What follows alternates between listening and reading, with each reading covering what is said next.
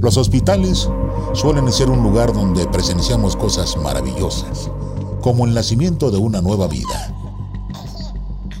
Y también donde muchas personas dan el último adiós a sus seres queridos. Sin embargo, ¿a dónde van todas las almas que se pierden entre el color blanco de sus paredes?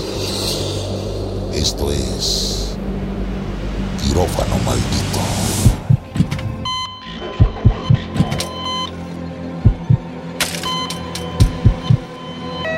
Esta es la historia de Salvador, quien no solo tuvo que librar una dura batalla contra el COVID, sino también contra seres del inframundo que se querían aprovechar de su enfermedad. El día 27 de julio, fui internado de emergencia por complicaciones derivadas del COVID-19. Ese día era viernes. Lo recuerdo muy bien por todo lo que pasó los días siguientes. Me dijeron que sería necesario someterme a cirugía, lo que me provocó muchísima preocupación y ansiedad. Tenía miedo del resultado. Me sentía mal y nunca me ha gustado el ambiente de los hospitales. Con tanta preocupación, no pude dormir por tres días seguidos a pesar del cansancio que tenía. Dormitaba por algunos minutos, pero no lograba conciliar el sueño. Al día siguiente de mi regreso, llegó a la misma habitación un señor de aproximadamente 75 años que había vivido un preinfarto, por lo que se mantenía mayormente en silencio y en reposo. Durmió la mayor parte del día. Por la diferencia de edad y la situación de ambos, no platicábamos. Pero yo lo veía muy angustiado, aunque entendía que probablemente era normal por lo que acababa de pasar en su vida. El domingo siguiente a mi ingreso, logré dormir un poco más. Sin embargo, mientras estaba entrando a un sueño profundo, tuve un sueño escalofriante. Durante el sueño, era como si me hubiera salido de mi cuerpo, ya que podía verme acostado en la cama del hospital como si fuera una visita. Al empezar a recorrer la habitación, podía ver unas sombras negras con ojos rojos. Y aunque me dio miedo, volteé a verles la cara. Me dio terror cuando llegué a la altura de la cabeza, ya que no eran de humano, parecían de cerdos.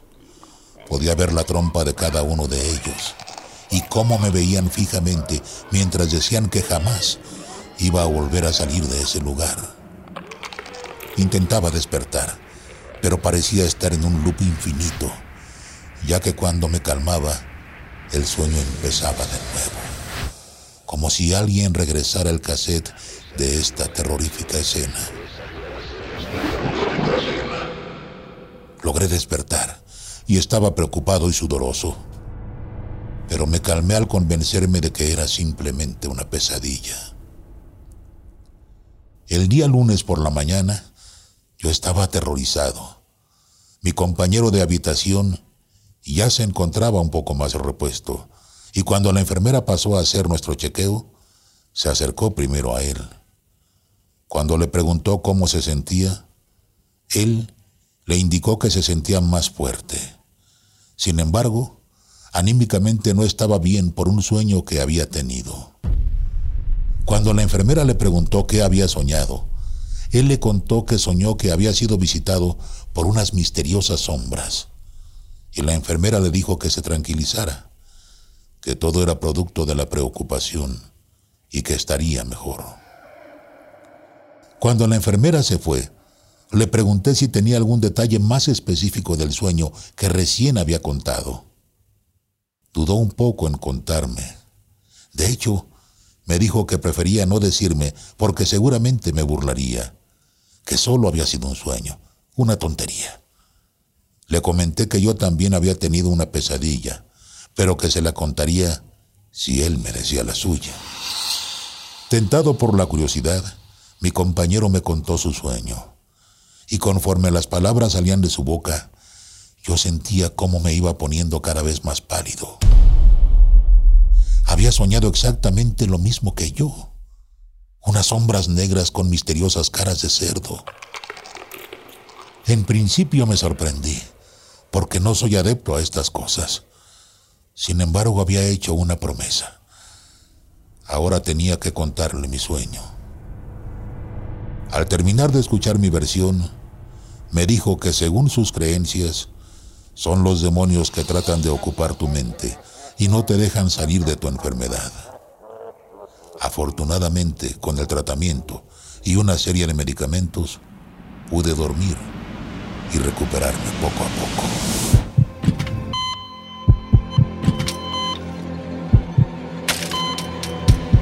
Esta es la historia de Raquel, quien buscaba un espacio de descanso y se encontró con una presencia que no la dejó pegar el ojo. Desde hace algunos años, trabajo en el Hospital de la Mujer durante las guardias nocturnas.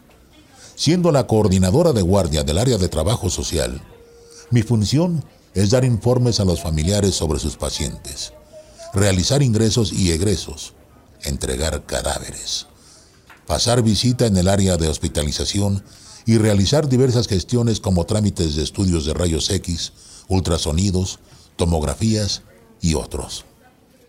En este hospital se cuenta mucho la historia de La Planchada, que era una enfermera que estuvo trabajando aquí alrededor de los años 50. Ella era una mujer muy comprometida y fuerte gracias a su entrenamiento militar. Bajo ninguna circunstancia ella se permitía desamparar a los enfermos y siempre dejó claro que ellos eran su prioridad. Era evidente su vocación. Sin embargo, con el paso de los años, su salud se fue desmoronando y cayó enferma. Pero cuando ella necesitó asistencia médica, se encontró con la falta de ética profesional de algunos doctores y muy poco compromiso de otros así que murió en la plancha. Se dice que ella nunca dejó el hospital y visita a todos durante su guardia para supervisar tu trabajo. Es decir, si estás desatendiendo tu servicio, ella se hace cargo de recordarte que deberías estar trabajando. Como en todos lados, historias y leyendas hay muchas. Sin embargo, empecé a tomar esos relatos en serio el día que me pasó. Era un día como los demás, en los que caes en la rutina y te gana el sueño. Había mucho trabajo y decidí realizar los pendientes lo más rápido posible para poder descansar algunas horas. Ese día tenía una tarea peculiarmente difícil por hacer, entregar el cuerpo de un bebé pero los familiares no llegaban por él porque el trámite estaba tardando por falta de recursos. Como me avisaron que tardarían aún más, decidí aprovechar y dormir. La jefatura de trabajo social era un cuarto que se cerraba por dentro. Tenía dos puertas y ambas se cerraban por dentro. Acomodé mi colchoneta en el piso, unas cuantas colchas, cerré las puertas y apagué la luz quedándome completamente a oscuras. No se podía ver ni a la distancia de mi mano del oscuro que estaba. Así que me dispuse a dormir.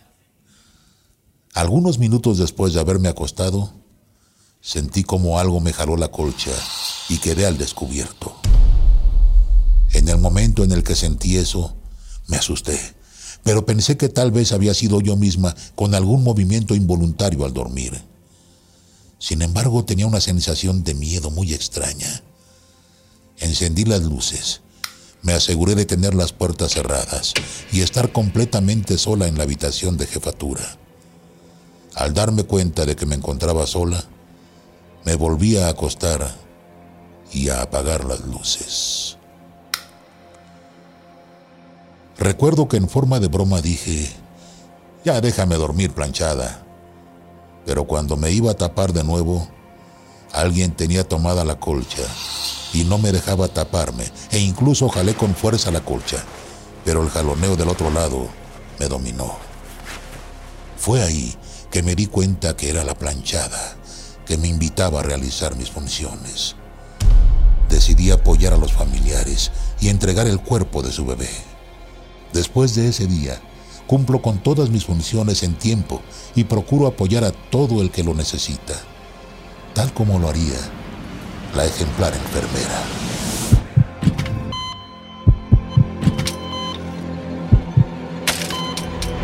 Marisa compartió esta historia con nosotros de una presencia paranormal en el banco de sangre que la hizo huir despavorida de ahí.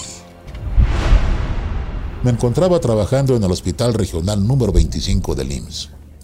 En ese entonces estaba laborando en el área de banco de sangre turno vespertino.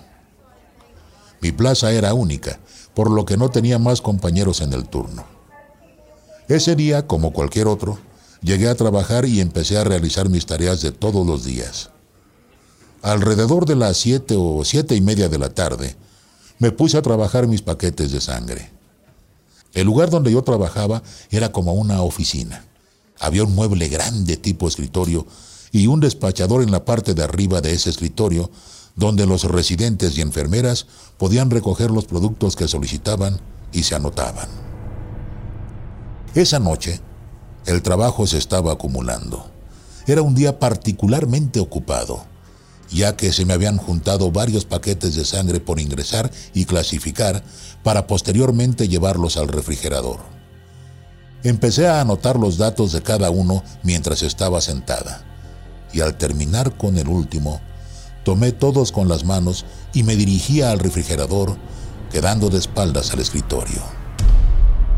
De la nada, un ruido fuerte me sorprendió. Parecía que habían aventado algo directamente en la mesa. Primero pensé que tal vez era alguna enfermera malhumorada o algún doctor cansado. Sin embargo, volteé y no había nadie. Tampoco había nada nuevo en el escritorio. La temperatura del lugar comenzó a descender, como si la habitación entera se hubiera transformado en un congelador así que me puse mi chamarra para no sentir el frío y poder seguir trabajando. Pero cada vez se sentía más intenso y una sensación de miedo me empezó a inundar. Intenté distraerme con más trabajo, pero fue inútil. Algunos minutos después de haber retomado mis labores, del otro lado de la pared se abrió sola la llave de agua del lavabo en el que los donantes del banco de sangre se lavan las manos pero yo era la única persona que estaba ahí. Nadie podía haber entrado sin que yo lo hubiera visto. Para ese momento ya estaba muy asustada, así que me disponía a pedirle ayuda a alguno de los guardias cuando empecé a escuchar ruidos por la parte externa del edificio. Escuchaba como si alguien arañara unas ventanas pequeñas que daban hacia la calle. Empecé a ver sombras y salí corriendo de ahí. Nunca sabré qué fue lo que estabas echando esa noche. Si tienes que hacer una guardia en el hospital, procura no recorrer de noche los pasillos. No sabes con qué te puedes encontrar ahí. Nos escuchamos en el próximo episodio del podcast de Lo que la gente cuenta. Recuerda escuchar el resto de los episodios y si te gusta este podcast, déjanos una calificación y síguenos en Spotify y todas las plataformas de audio.